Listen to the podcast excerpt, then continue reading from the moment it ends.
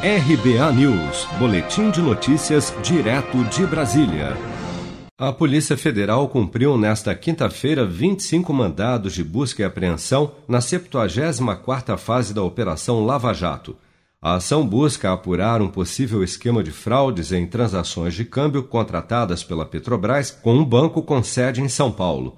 O nome do banco, no entanto, não foi divulgado pelas autoridades. Segundo a Polícia Federal, operações de compra e venda de moeda estrangeira realizadas entre 2008 e 2011 teriam causado um prejuízo de mais de 18 milhões de dólares para a Petrobras.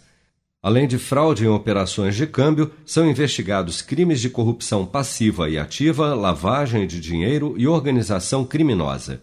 Segundo o Ministério Público Federal, funcionários do banco cobravam sobrepreço e a diferença era desviada para executivos da estatal. O procurador Alexandre Jabur, integrante da Força Tarefa da Lava Jato no Paraná, destacou que as provas colhidas na investigação são robustas. Entre as provas colhidas na investigação, destacam-se mensagens de e-mail dos funcionários da Petrobras e planilhas obtidas com a contribuição do Departamento de Integridade Corporativa da companhia.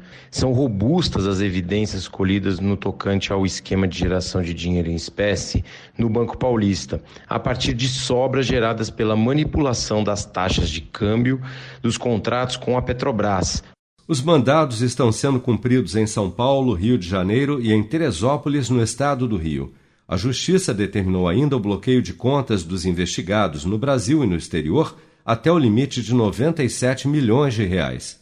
Por meio de nota, a Petrobras informou que conduz apurações internas e que, neste caso, está colaborando ativamente com os trabalhos de investigação.